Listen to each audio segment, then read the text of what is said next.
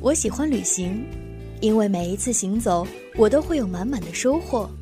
但当我没有时间或者在路上的时候，我都会选择收听雪漫电台《行走的风景》，因为身体和灵魂必须有一个在路上。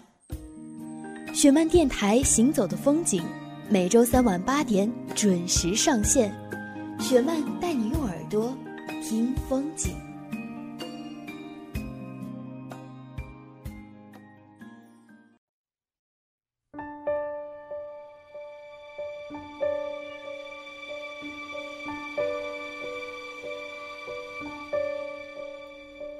我冷漠是不想被看出，太容易被感动触及。我比较喜欢现在的自己，不太想回到过去。我常常为我们之间忽远忽近的关系担心或委屈。别人只一句话就刺痛心里每一根神经。嗨，各位亲爱的听众朋友，大家好，这里是每周三晚上的《行走的风景》，我是雪曼，很高兴又通过荔枝 FM 和喜马拉雅电台再次跟大家相见。网上最近有一篇文章转发率非常的高，它就是来自于冷凝的《谁没有一些搁浅的梦想》。和爱情，也有一些电台呢，把这样的一个故事播出过。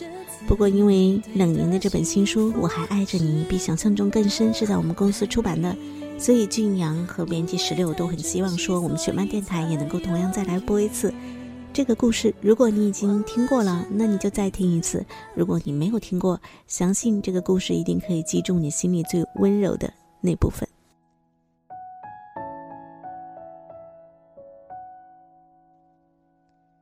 两个人分手了，最悲伤的可能是一条狗。二零一三年的夏天，有天下班，大雨滂沱，我开车经过雁南路，看见我的小闺蜜段思思和她那条叫做芭蕾的古牧犬，在她家小区门口车站牌那儿展开了一场拉锯战。段思思要拉芭蕾回家，而芭蕾不肯，她趴在站牌底下。一人一狗，形同脚力。大雨里，段思思终于受不了了，撒手把狗绳松开，蹲在芭蕾的旁边，哭得不成人形。我知道，芭蕾是在等周子凯。大型犬芭蕾实在很大，站起来像一座大山。你能想象一座大山向你俯下身来的感觉吗？芭蕾很好客。每次我去段思思那里玩，她都要把我扑倒，伸出舌头在脸上或者胳膊上舔上那么一下才行。这算是芭蕾的待客礼仪。他喜欢的客人，谁也躲不掉。芭蕾还是只很有主意的狗，你躲到哪儿，它都会机智地找过来，直到完成它的贵宾接待仪式。起初我很害怕芭蕾的口水，每次一去就东躲西藏。最后还是难免要受他伸出舌头来温柔一舔，后来习惯成自然，知道死活躲不过，也就死猪不怕开水烫。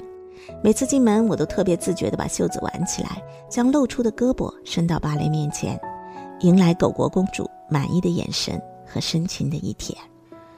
我想不明白，娇小的段思思怎么会养这么大的一条狗？这种大型狗是很难打理的。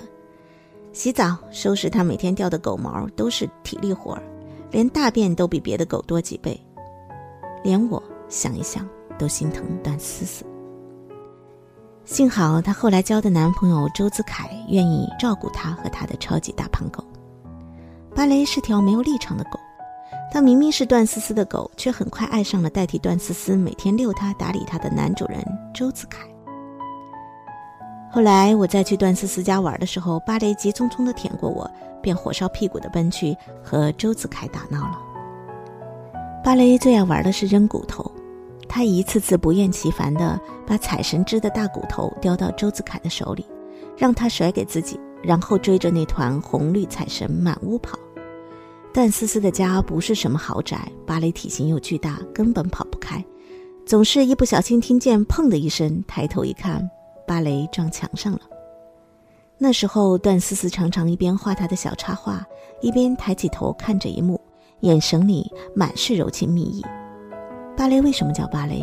我问过一次，段思思还没开口回答我，周子凯就抢着说：“跳芭蕾是思思小时候的梦想呗。”段思思甜甜看过去。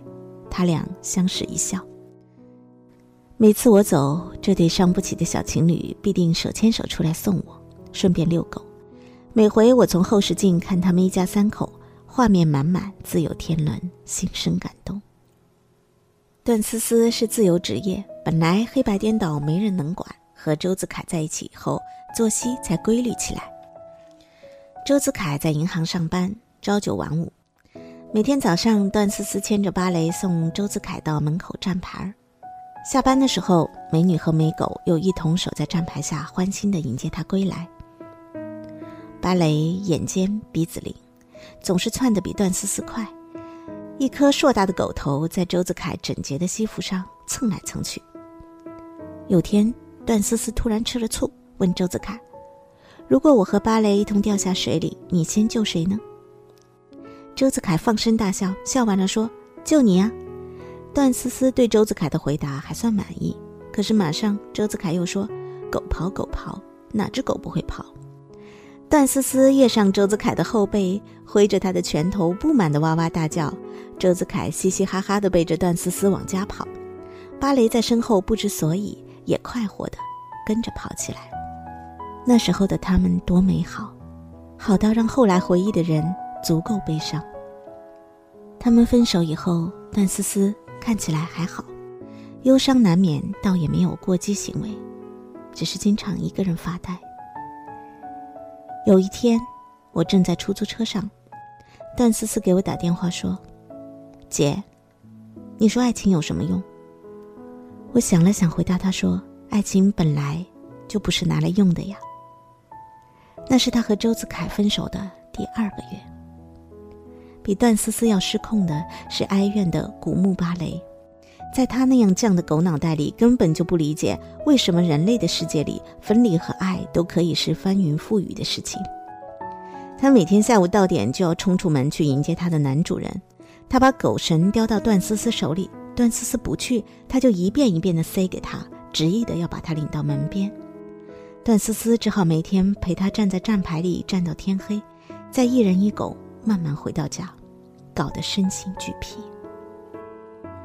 他不会回来了，他不会回来了，永远不会回来了，你知道吗？段思思耐着性子一遍一遍地跟芭蕾讲，芭蕾不明白。他睁着两只大大的眼睛，睫毛忽闪忽闪，凑过头来温柔而疑惑地舔掉他脸上的眼泪。他不知道女主人为什么突然就哭了，也不懂人类的眼泪怎么那么咸。为什么失恋是那么痛苦的事情？人们都还渴望恋情，我也不知道。后来，段思思交了新男友，那个男生比段思思大三岁，段思思叫他老曹。老曹有自己的公司，自己管着自己，公司比较成熟，他的时间很自由，每天早早下班遛芭蕾，给他的小女朋友做饭。芭蕾那会儿，偶尔还会奔去站牌，站在那儿等一会儿，只是一会儿，看上去有些呆呆的。他大概也不记得自己在等什么了吧。老曹问过段思思是不是上过班，芭蕾是不是在等下班的人。段思思摇摇头，老曹也就不再问了。老曹对芭蕾很好，他很喜欢安静，自称老年人，不爱跑步，不爱任何过于激烈的运动，很少陪芭蕾做奔跑游戏。但他对芭蕾的照料很上心，不用狗粮打发他，三天两头炖骨头和料理猪肝给他吃，很勤快地给芭蕾洗澡和打理毛发。芭蕾有天半夜不舒服的哼哼直叫，段思思本打算天明带他去看医生，老曹坚持要半夜爬起来带他出门去了自己的兽医朋友家。段思思问老曹为什么那么喜欢芭蕾，老曹刮刮他的鼻子，笑着说：“因为我不在的以前。”是他替我守护了你那么久啊，他把我的小公主守护的那么好。段思思鼻子一酸，眼泪就差点掉下来。老曹曾经经历过什么伤心事吗？他曾经爱过谁，被谁爱过？他的爱里又经历了什么，才成长为今天这样温厚柔软的人？段思思从来没有问过老曹，以后也不想问。他得到了正当好的他，在他尚且还算好的年纪，他对命运充满感恩。这样深沉的感恩，足够让他宽恕曾经遭遇的不舍离别。和老曹在一起的日子，安稳而幸福。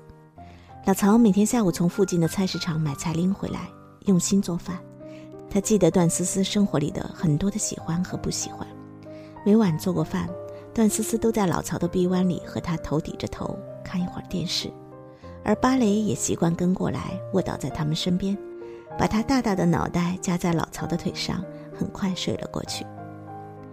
老曹曾经想给段思思报个芭蕾班，他说有梦想不如就去实现。段思思摇摇头，微笑着拒绝了。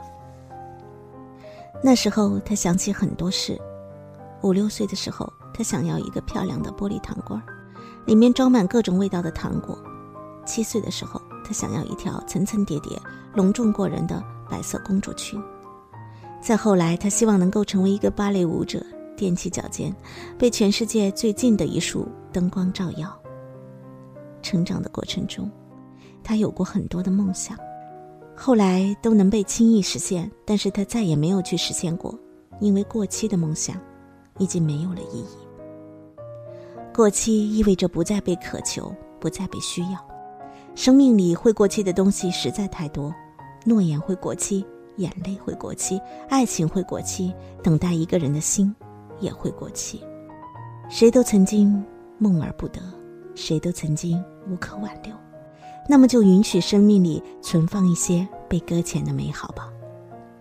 在那么多无可挽留的过期里，段思思想，唯有好好爱着当下。大概才是对自己最大的善待。在接受了老曹在不夜城突袭的当众求婚，戴上了老曹亲手给他套上的订婚戒指后，段思思终于同意搬到老曹的房子里。搬家那天，芭蕾很着急，见到很多东西被搬上车，生怕段思思会忘掉他，早早的跃上老曹的越野车的后备箱，趴好了便不肯下来。车离开的时候。段思思扭头凝视了一会儿家门口那个熟悉的站牌，烈日炎炎，空无一人。去年那个多雨的悲伤夏季已经过去，他和芭蕾都早已上岸。随着时间的流逝，春暖花开，所有的伤口，竟也渐次愈合。这世界四季交替了太匆匆，春花谢了秋红，一个人，一只狗。原来没有谁会永远站在原地等谁，这是苍茫的时光里属于我们的残忍，也是恩赐。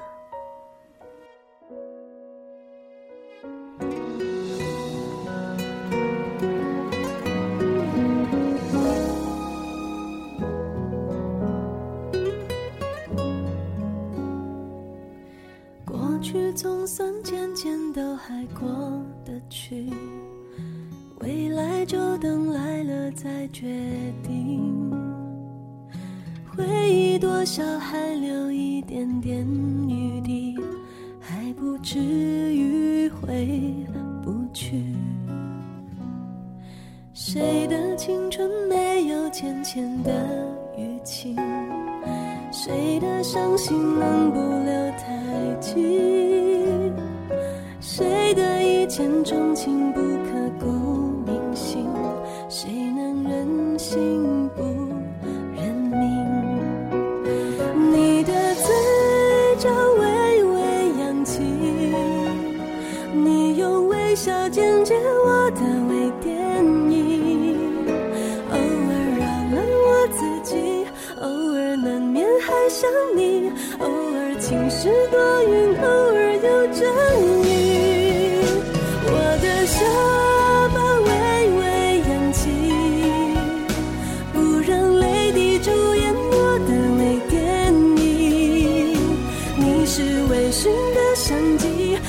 是微妙的夏季，你是未完待续等句着的你。谁的青春没有浅浅的淤青？每个人都会觉得，自己的故事是最感人的，最痛苦的。那个丢弃自己的人是最可恶的。可是我们不能够总是住在回忆里。当有一些梦想和爱情被搁浅了，我们能够怎么做呢？那当然是带着我们新的梦想往前行。今天我们一起欣赏到的这个故事是来自于冷莹的《谁没有一些搁浅的梦想和爱情》。我想，如果你现在正处在失恋的当口，这篇文章可能真的会好好的安慰到你。喜欢冷莹的文章，就一定要关注她的新书。这本书的名字叫做《我还爱着你，比想象中更深》，非常非常好看的故事，你都可以通过这本书而看得到。谢谢冷莹给我们提供这样美好的故事，同时也谢谢所有收听我们节目的你。如果喜欢我们的节目，不要忘记通过励志 FM 和喜马拉雅电台来收听我们的节目。同样，你也可以关注我的公共微信，只要你找到你微信里的订阅号，搜索“饶雪漫”，直接加关注。就可以收看到我们每期节目的图文版，而且我们的公共微信每天都会为大家推送非常有意思的、非常好看的内容。谢谢编辑石榴和俊阳，我们下次再见，拜拜。